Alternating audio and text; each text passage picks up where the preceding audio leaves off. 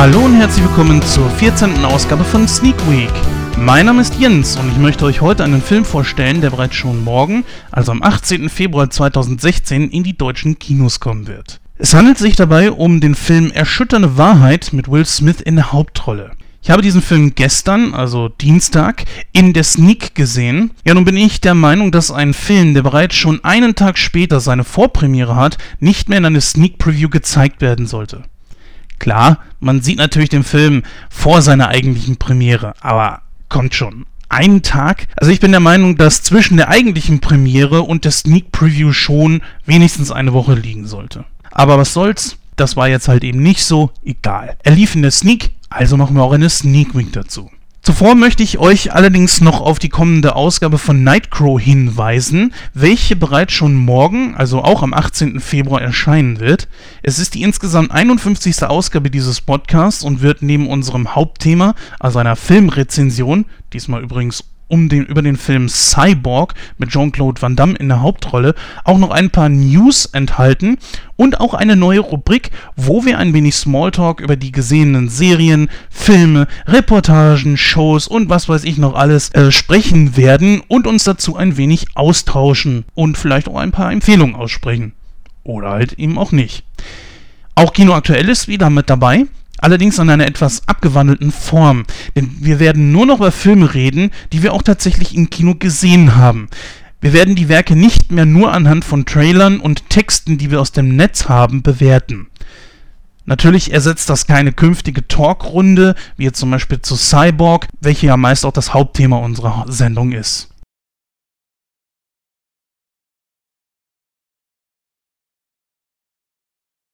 Ja, Erschütternde Wahrheit ist der neueste Film mit Will Smith in der Hauptrolle. Der Plot dreht sich dabei um den Pathologen und neue ja, bevor wir zum Film kommen, Dr. noch eine Bennett kleine Warnung.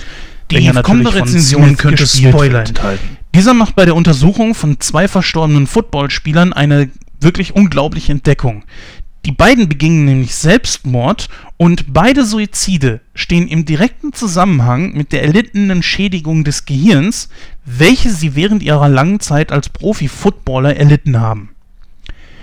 Ja, und um seine Theorie zu bestätigen, zieht Omalo weitere Ärzte zu Rate. Natürlich konfrontieren sie die NFL mit diesen Erkenntnissen. Dank erwarten sie da mit Sicherheit nicht für, sondern sie werden sogar in der Öffentlichkeit als Quacksalber hingestellt und als Lügner bezichtigt.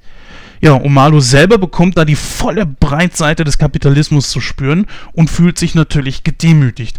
Ja, und trotzdem allerdings gibt er nicht auf und wehrt sich gegen die Anfeindungen und Behauptungen der National Football League. Dieses Drama mit dem Originaltitel Concussion, was im Deutschen Gehirnerschütterung bedeutet, fußt auf den Artikel Game Brain, welchen die Journalistin Jean-Marie Lasgas vor sieben Jahren im GQ-Magazin publizierte.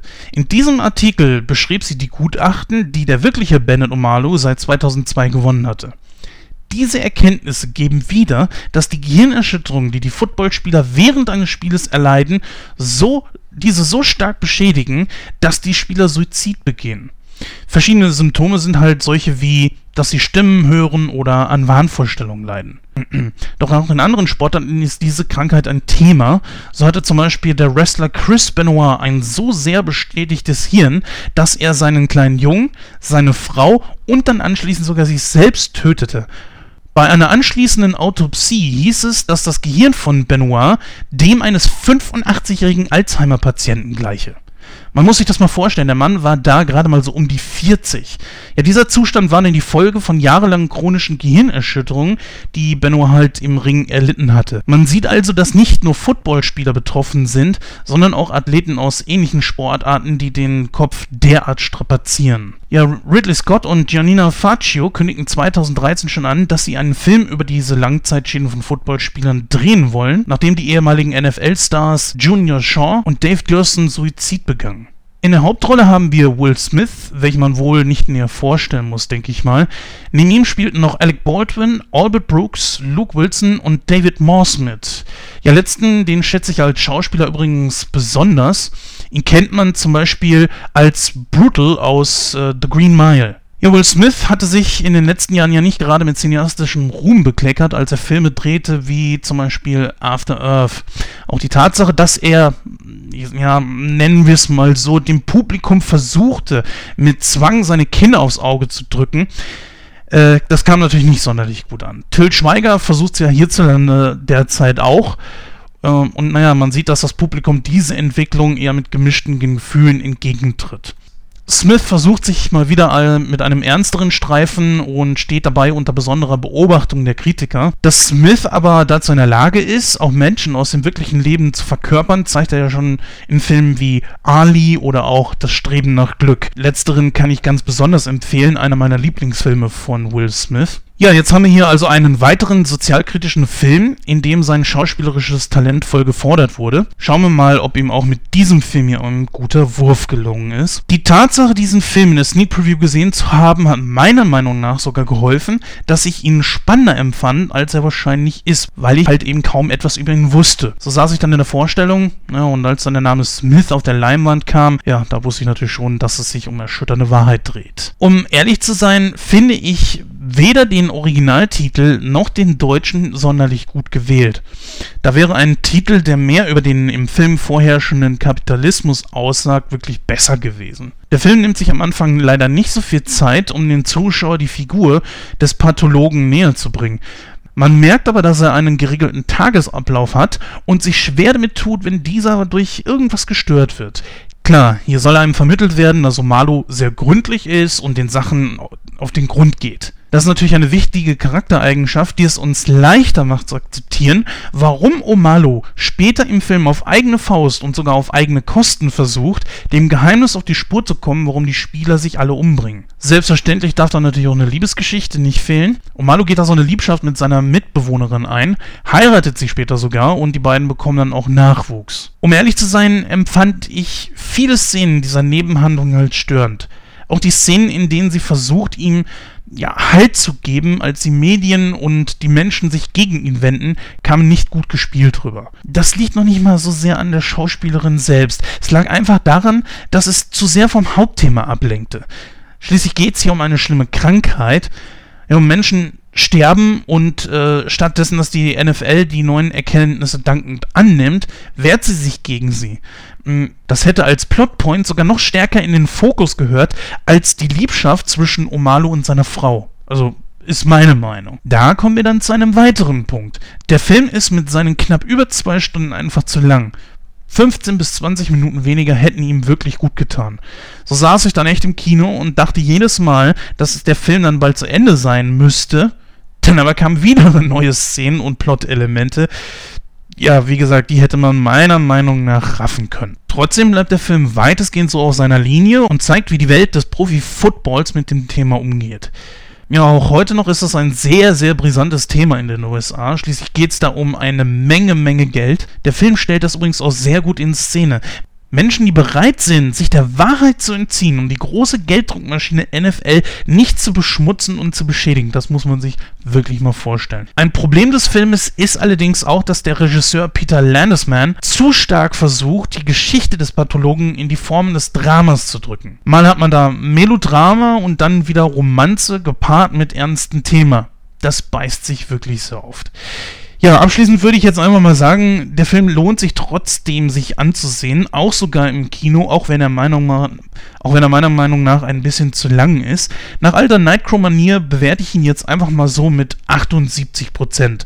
Will Smith wieder in gewohnter Form, ein guter Film, den man sich auf jeden Fall geben kann.